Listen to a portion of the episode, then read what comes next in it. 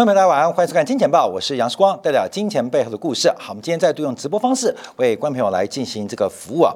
那今天我们面对这个台北股市再度重挫，而且这个跌幅是勇冠全球啊，这个是非常非常不容易啊。为什么？因为被一个乌鸦会议啊给带衰、给带赛。二零二一年呢？呃，G7 的会议因为新冠疫情并没有啊这个见面的召开，那最终啊是以这个视讯会议的文本来进行一个发表。那当时最为关注的就是乌克兰的相关安全问题，而对于俄罗斯在去年的 G7 的一个讨论当中，本来是一个重中之重的主题，就没有想到俄乌的战争因此被西方 G7 国家。给触发，那这一单符合这个 G7 国家的最大的外交、军事、经济跟政治利益。那这一次 G7 会议啊，哎，又再度引战，在这个上礼拜结束的一个呃，这这礼拜结束的 G 7 G7 当中，特别提到了台湾问题。特别关注到台湾问题，所以我们看看今天的乌克兰会不会就是明天的台湾啊？这个是不是台北股市今天会成为全球股市跌幅之冠的主要元凶？哦，讲这个之前呢，我要跟大家分享啊，之前啊，因为选举关系啊，我被这个侯汉廷的助理啊，侯汉廷派出他的这个副手啊，告我性骚扰。这个我们几位啊，这个长期支持世光的前辈说，叫我不要在意。那我就做反复的检讨跟思考啊。那选举的过程，当然很多话语会有得罪人的地方。那我就要观察，为什么这个性骚扰会成案啊？包括现在这 LGBT 啊，这个多元性别的讨论，甚至一个权力的这个扩大。那我又看到啊，大陆几个比较有名的这个呃这个博主啊，他们对于世界的分析，就让我有个非常深的一个体会。这就是为什么我们现在讨论多元性别。包括讨论女权，包括最近美国讨论堕胎权的问题。这个堕胎权到底能堕胎不能堕胎啊？包括金刚力节目有特别进行他的观点的分析。那很多也观察，这个美国现在行使了禁止堕胎权，那形成了这个民主党跟共和党票仓的对立跟矛盾。那这到底对美国是有害还是美国无害？那我看到几位。大陆的知名博主，他们的判断，我觉得非常值得做借鉴、借鉴啊。因为过去啊，过去我们人跟人的这个之间的一个差别啊，过去社会的矛盾，过去社会的矛盾，哎，等下，过去过去社会矛盾是水平切割哦。什么切割？就是顶层阶级跟底层阶级的矛盾，包括了财富，包括了收入。包括了所得，因为生产工具的掌握决定了生产关系，而对于生产要素或生产工具的垄断，形成了阶级。那这个阶级随着社会的发展会固化，那固化之后会发什么事情？会发生革命啊？根本是一定的哦。这个阶级论就是这样发展出来的。所以以前我们关心的都是，呃。为富者不仁啊，就是有钱人太过分了。他们不仅赚到了钱，呃，不做分享，甚至他们为富不仁。为富像台湾这个大集团呐，你看两岸都走的啊，这个包括呃，这个趁人家呃经营百货公司有难的时候把它吃掉啊，看没有？这种这种商业的逻辑感觉就很过分嘛。所以以前的社会的动荡都是底层人受不了上面人的压迫。上边人的压迫，所以开始进行一个反扑，破坏了社会秩序。那美国的精英人士就在这上面啊，他们要怎么样维持住他的政权，不要让底下的人会反扑？所以在过去这十年二十年，出现了新的一种社会的对抗，就是垂直面的。看到没有？垂直面的，什么叫垂直面？包括性别啊，性别，包括了肤色啊，包括了肤色，包括了宗教。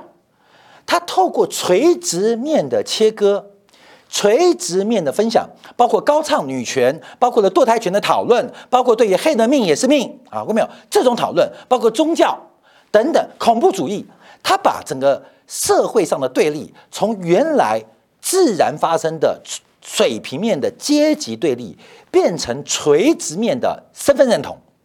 那这种身份认同就很容易掌握喽。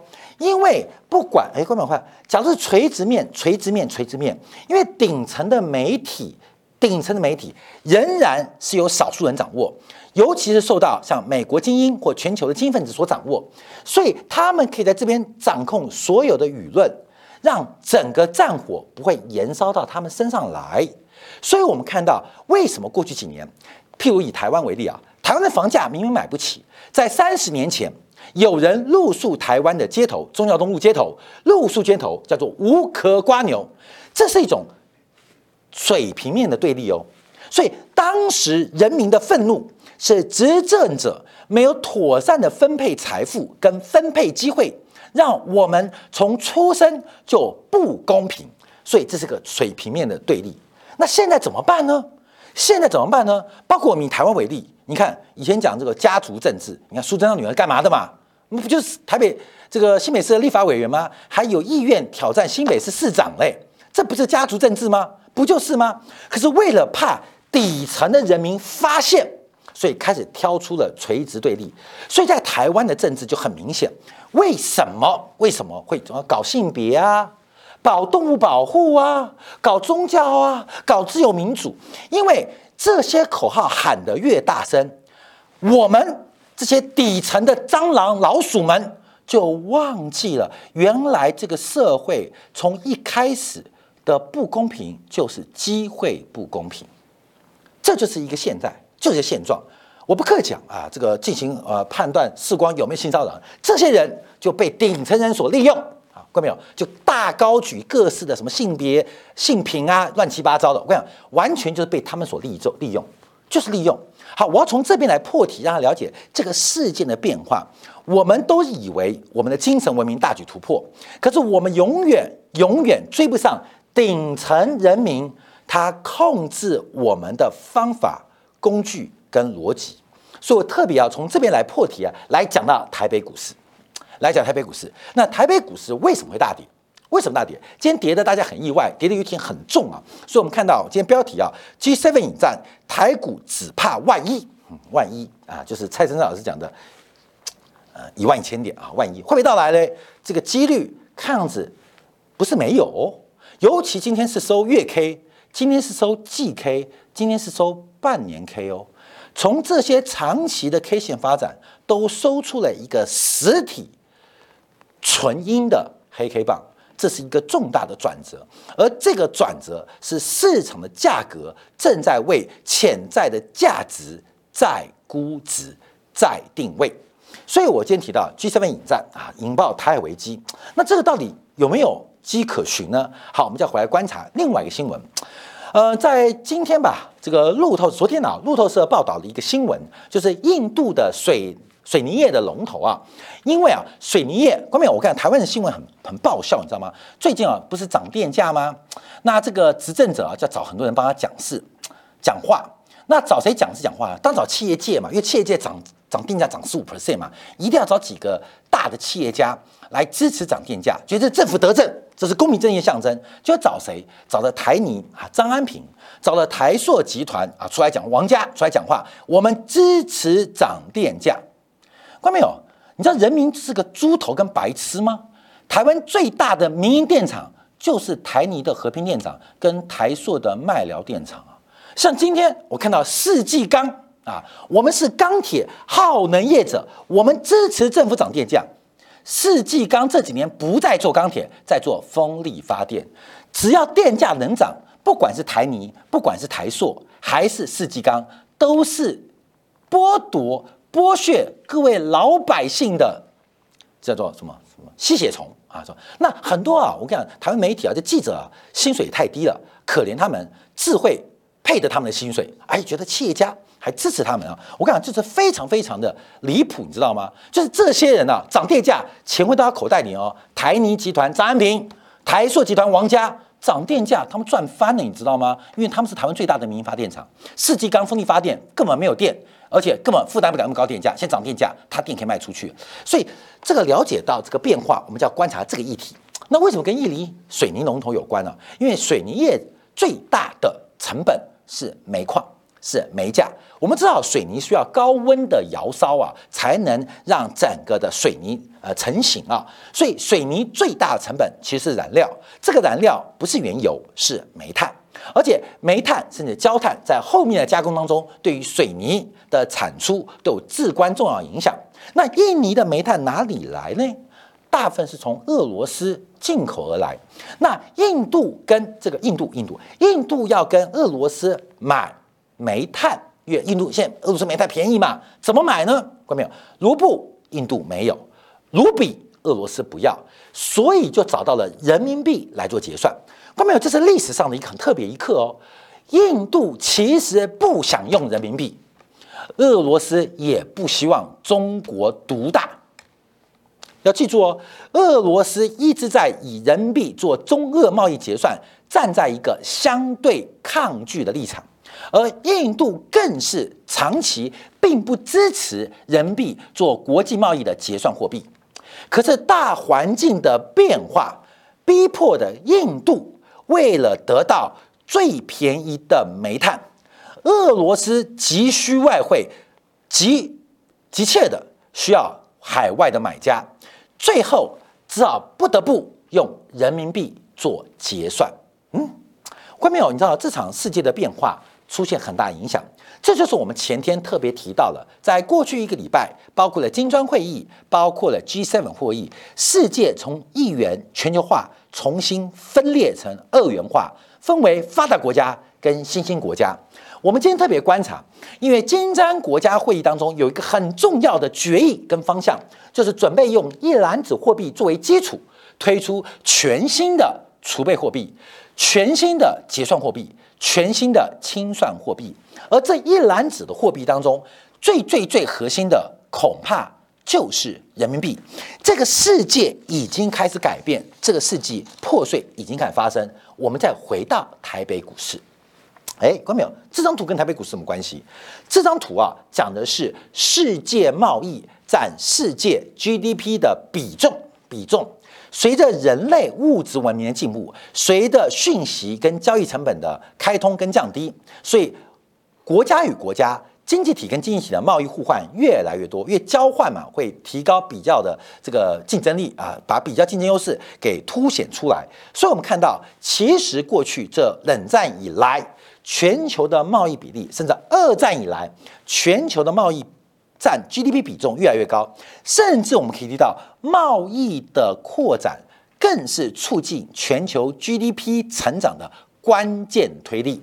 好，那我们看一下台湾为例啊，台湾都知道，台湾的第一桶金来自于七年代、八年代，外部背景有两个，第一个就是越战，第二个就是全球化开始了，这是第一波红利。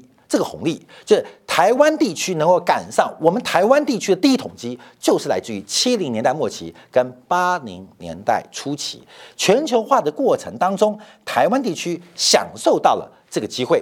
那第二波的红利呢？各位在这边哦，各位这边哦，就是这两段我画出来的，就是全球贸易的增长。高于 GDP 的增速，以全球范围之内，这一波是什么？这一波是中国的改革开放在本世纪初，台湾又赶上了。所以台湾这个地方真是好地方，全世界没有那么好运的地方哦，连赶到了两波红利，而这两波红利让台湾人三代享受，三代享福，包括今天我们哦，我们都是，我们都是。可是我们就习以为常哦，我认我们认为这个红利会继续延续下去，下一波的红利在哪边不知道，但一定会发生，因为养成习惯嘛，呃，这个有糖吃就再有糖吃，再有糖吃，养成变成全球化红利下的一个宠物。可是关于我们这张图啊，是到二零一八年，全球的贸易增长，其实在过去这十年左右的时间，已经低过 GDP 的增速了，全球化的红利。正在快速的消散，而二元世界的对抗成本正在转嫁。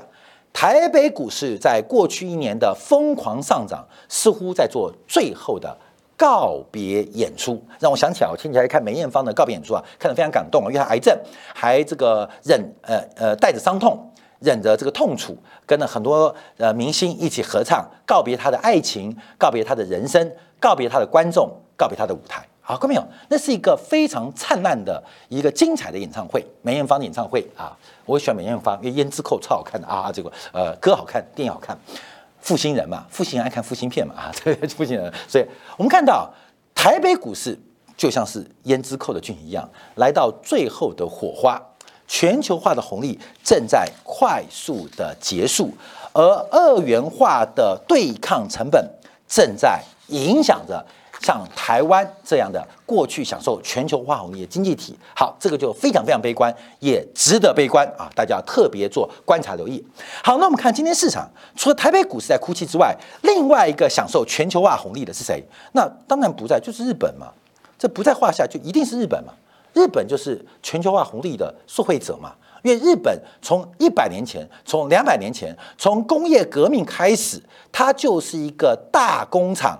小市场，所以日本长期不管用武力还是世界的红利，它都需要全球市场。我们看日元呢，在昨天又创下新低，对美元来到了一百三十七比一块美金。虽然今天微幅反弹，可是并不能阻止日元的持续贬值。所以日元的贬值，除了日本央行对于国债，特别 YCC 一个 curve control 啊，直利率曲线控制的承诺之外，更重要，其实日元大幅贬值的背景在于什么？在于全球化红利不仅逐渐的消散，影响了新兴市场、新兴国家、新兴经济体，也影响这种大型依赖于全球化红利的工业化国家。日元它告诉我们的故事，其实背后的剧情非常的精彩。它不是喜剧故事，它不是爱情故事，它是一个恐怖故事。当没有全球化红利之后，变成对抗性成本，它损失的不是经济的损失，它不是单纯股票下跌的问题，而是像乌克兰的城市购物中心一样，从繁荣，从霓虹灯到黑白变萧条，这是从日元的变化。好，那我们看到市场现在干嘛大崩跌啊？我们再提供几个数据让他了解。我们在前阵子，我们也用投行的观察，这个市场所谓的戴维式双击啊，戴维式双杀什么时候展开？当然，我们特别最近咬的是油价。等一下，我们金铁杆部分再一度用油价来跟大家带来做一个说明跟分析啊。但我们现在观察一个流动性的风险，就是按照像彭博社最近报道，美国投资级的公司债利差已经。跟国债利差超过了一百五十个 BP，什么叫做投资级公司债？台积电、苹果就叫做投资级的公司债，而他们的发行利差正在跟各国或各个当局所发行的主权债或公债的利差正在扩大。我们从前几天讲的。泰的利差 （test spread） 啊，这 OIS 利差跟国库券的关系，再看到投资级利差，它反映的是全球性流动性的收缩。流动性收缩不恐怖，最恐怖的是担心对手风险。关没有对手风险哦。巴塞尔的第二套鞋第二版到第三版就特别关注对手风险。好，各位对手风险怎么举例？当年啊，两千零八年。整个从第二季开始啊，美国的次贷问题恶化，最大的问题不是资产品质的问题，是对手风险。因为当时啊，不管是 CDS、CDO 等等的这种金融创新，其实它经过多层的嵌套跟包装之后，其实是非常难以摸索那核心的一个资产的评估的方法或价值。唯一最能依靠的，包括信评，包括发行背书的投资银行，只能这样。所以。对手风险是整个次贷风暴最终失控的主要原因，所以我要特别提到，这个不是第一次，也不是第二次。每当金融市场出现巨大危机的时候，常常不是流动性风险那么简单，不是钱收回去了，紧缩那么简单，而是市场彼此跟彼此之间产生了对手风险，就是对彼此不信任。像大陆现在的营建业、土地开发就出现问题。呃，我要盖房子，那我要找很多营建商，营建商不敢做，除非你付现金，不然我怕被倒。好，各位没有？这样会降低市场的效率，而且垫高彼此的成本。所以从投资等级的利差角度，我们可以看到，这个市场正在从原来单纯的周期风险、流动性风险，慢慢变成了信用风险。而这个信用风险，它除了个别的对手风险，还有总市场的。系统风险都在发生。好，这关表要特别注意哦，信用债利差扩大是个非常危险的时刻。好，另外我们就有两家投资银行，一个是。美国美银啊，当然美呃呃美国就美美美林证券，美国银行的高收益债利差啊，这是美国债市第二大的指数供应商啊。那最新观察，观众朋友，你看到现在不管是投资级还是高收益或乐色等级，所有的债券收益率都在狂飙。我们先不要管它价格跌多重，而重要是融资的困难正在发生。我们再看到这个是彭博巴克莱的这个最新的收益债报告。我们看到，特别是乐色等级的收益债，已经跟这个利差啊，跟呃相关的主权债超过了十个百分点。好，观众朋友，这个问题就很麻烦哦。啊，这张图就要去观察，这张图怎么解释啊？就是把高收益债利差倒过来看，跟股市的发展。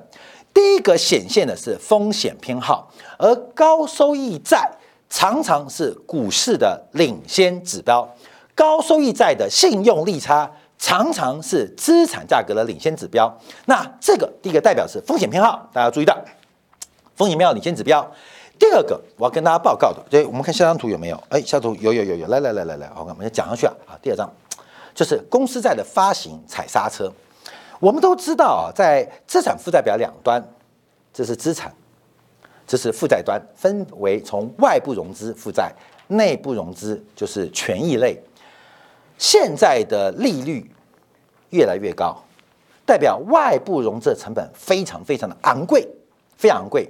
好，观众注意哦，股市的下跌代表本益比市盈率的走低，也就是你印同样一张股票能够融资到的钱，能够换到的钱越来越少，所以本益比越高，融资的成本越低，本益比越低。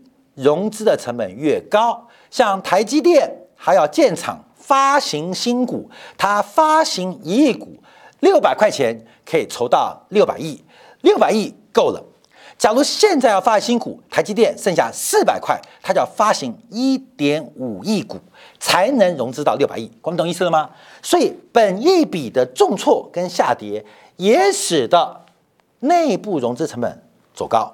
所以，我们注意到，不管从外部融资还是内部融资，特别不管从国债无风险的收益率，还从目前投资等级到乐色等级的债券收益率，我们都可以看到现象：债务外部从外面借钱的成本不断走高。什么叫内部融资？就是股东嘛，就是我们自己人嘛。内部融资成本随着市场泡沫破灭也在走高。好，假如这一旦走高之后，观众朋友，那资产的投资，假如这个 return of asset 就是资产报酬不能跟上，你会产生极大的萧条跟失业，而这个事情现在正在发生，而且正在扩大啊，正在影响所有的投资朋友当中啊，这大家要特别做留意。那我们再往下做观察，我们看到，因为从整个 S M P 五百十二个月的远期收益率可以看到，我们又碰到一个巨大的拐点哦，这个拐点已经发生哦，这是我们提到双。戴维斯双极，初跌段是 EPS 的滑落或泡沫破灭，到了主跌段，大家即将会看到跟见证到 EPS 上市公司财报开始出现逆转、负成长或衰退。世光前天做个梦，昨天节目提到，我就梦到台湾的货柜航运。在二零二四年会赔掉一个股本，那这个梦会不会成真？我不知道啊。关明月世光的梦里面当中，除了想到一些这个呃潘金莲呐。这个呃之外啊，这个就会梦到一些股票啊股价。那我们基本上对股票的价格都是用猜的啊。大家知道，我们对股价预测是极为不准的啊。我们是全全世界啊，不止全台湾最不准的财经节目。所以一般呢，我们预测股价，大家错了也不要见谅，因为一个是靠做梦，一个就是丢滑鼠啊，丢滑鼠，嗯，涨一跌啊，基本上是猜的啊。所以这个我们股价不准啊，根本是应该的，因为我们都是用猜的。那假如准的话，观众朋友你要注意哦。那代表最近啊，来收看金钱报的观众朋友，应该是你走好运啊，观众，你走好运，因为你们收看，来看世光。那世光讲出一朵花，并不是我是啊这个呃呃这个呃呃什么康乃馨啊，还是这个呃牡丹呐？没有，因为我只有荷尔蒙啊，我没有别的花啊，没有花。所以基本上是你运气好，你走大运啊，带好了我的预测啊，带好预测啊，跟我因为我预测都能猜的。但我们要观察啊，这世界的变化，所谓戴维斯双极，本一笔的泡沫主跌段。就会发生在 EPS 的下滑，公司财报的恶化。好，我们再回来看一下这几天呢，这个欧洲央行、英格兰央行、英国央行跟美联储在召开一个集体会议。鲍威尔讲的话就听不懂了啊，基本上他说啊，市场把你要做的工作做了，这很有建设性。看到没有啊？这句话很重要。市场把你要做的工作做了，这很有建设性。好，看到没有？要做什么工作？我们打个问号。包包围 FED 要做的啊，FED 要做的市场，看到没有？市场做什么？市场在做什么？看到没有？市场做什么？市场在崩盘，你知道吗？你你没错嘛，市场在崩盘嘛，全世界从东到西都国债也崩了嘛，股市线也崩嘛，没崩吗？都崩了嘛。好，市场在崩盘，把美联储要做的工作做了，这很有建设性。嘿，观众朋友，我们这个节目一直提到，这一次股票的崩盘是一个人造海啸。为什么叫人造海啸？因为美国或西方国家要透过中国供给侧改革最虚弱的时刻，你有病要你命啊！这是我们节目一直从政治逻辑做分析的。为什么要紧缩？就是要中国的命，希望把中国、俄罗斯一次给掐死啊！看没有？那内部是通胀，外部是中国的挑战，好看没有？所以市场的崩跌。把美联储该做的降低通胀工作给做了，这很有建设性啊，很建设性。那远期利率的变化看起来让我们期待的轨迹，关键你要知道哦，股市正在崩跌，是以华尔街跟白宫为首的精英，除了把阶级斗争从原来水平面改为这个垂直面之外啊，新的一种发明。看到没有？就让市场散户的屠杀完成我们该做的重新再分配。所以鲍威尔最近讲话很特别。上次美联储的这个会议呃结束后的会议记者会提到了年轻人怎么买房？市场重置。什么叫市场重置？叫做市场出清。就等到市场崩溃之后，你随便捡不就有房了吗？这鲍威尔最近在金融上面给投年轻人购房一个很重要的建议。哎，昨天讲话很特别啊。市场的崩盘非常有建设性。原来崩盘是有建设性的，就是要让这些目前这个傻傻的，不管是比特币、加密货币啊，呃，买房买车的、买股票的人啊，你们财富都消失。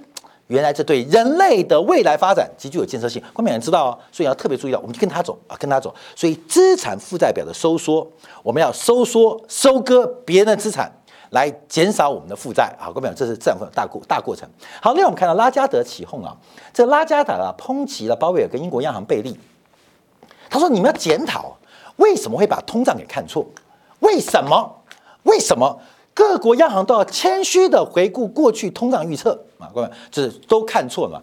你看的《今年报》啊，《今年报》因为视光英文很烂啊，不然的话我讲给他听，应该他们就不会预测错误了啊。这是我们一年来提到的这个错误的判断，引发了巨大的危机跟变化。我们最后要跟大家做一个观察：第一个，通胀预期正在急剧的滑落。除了前面对于通胀的暴升预期失误之外，我们在今年年初、去年底，我们再度做了一个长期的一年后的预测，就是。